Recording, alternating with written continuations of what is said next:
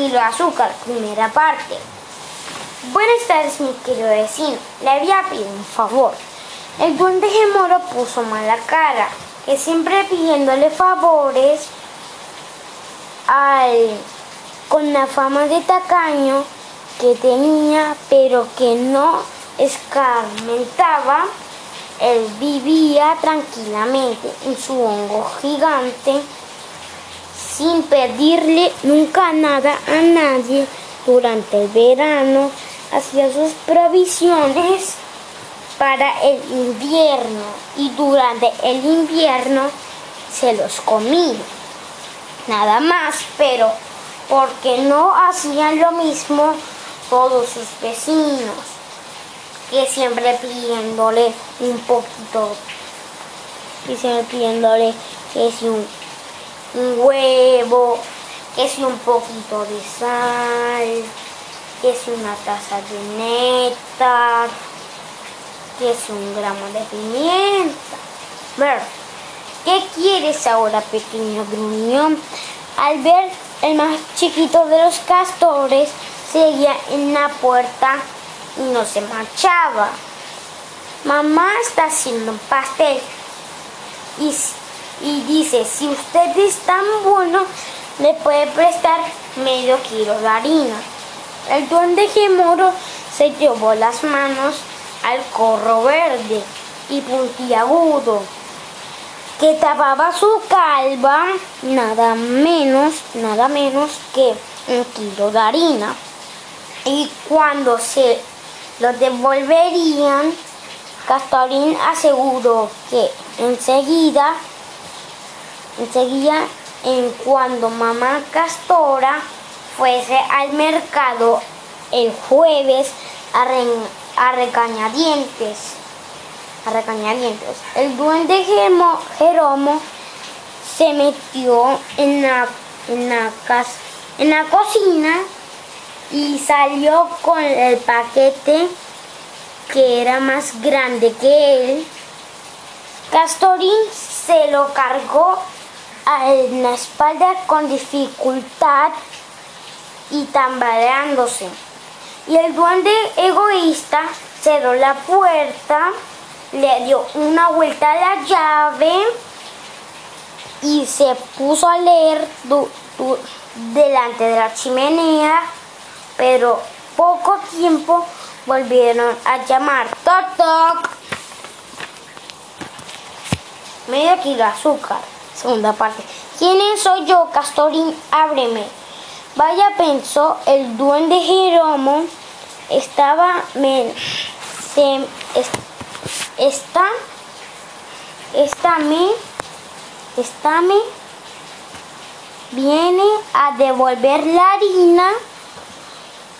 Pero Castorín le pidió un huevo, aunque fuese de paloma. Su madre estaba haciendo un pastel con que un pastel por poco un lugar de huevo le da un cartazo pero entonces no podía recuperar. No, no puede recuperar nunca el kilo de harina prestado y el prestado y le dio un huevo pero de gorrión. Castorín, a pensar de todo, se marchó contento y el duende gemoro cerró la puerta, le cerró la puerta, le dio dos vueltas a la llave y se puso a leer al cabo de un rato volvieron, volvieron a llamar. Volvieron a llamar. era Castorín de nuevo. Ahora piden, pide, pedía una tacita de mermelada de frambuesa. También para el pastelito, ¿verdad? Y el durante y durante el y el duende gemoro tuvo que encerrarse en la cocina para que Castorín no lo viera. Castorín no lo viera quitarse el corro y mordérselo de rabia. Pero para recuperar la harina y el huevo no le podía negar y el pedigüeño y le prestó la tacita de mermelada, solo que un lugar de ser una taza de desayuno fue una de las café y una vez de mermelada de frambuesa era de ciruela para que se para que se aburriera y le servía de lección.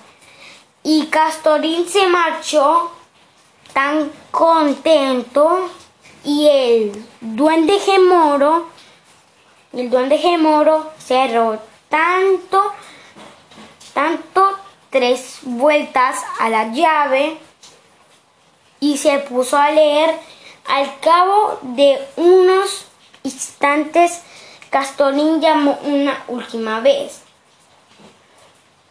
Necesitamos para el pastel medio kilo de azúcar.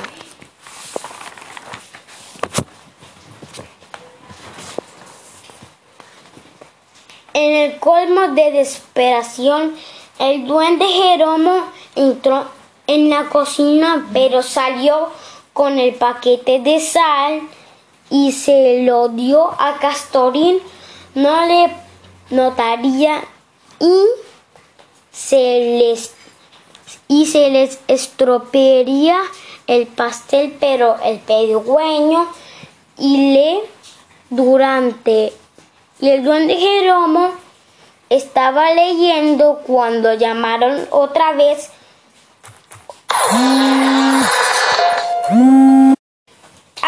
Era la familia de los castores. El pleno venía todos juntos a felicitar por su cumpleaños y a regarle el pastel. El duende Gemoro se desmayó.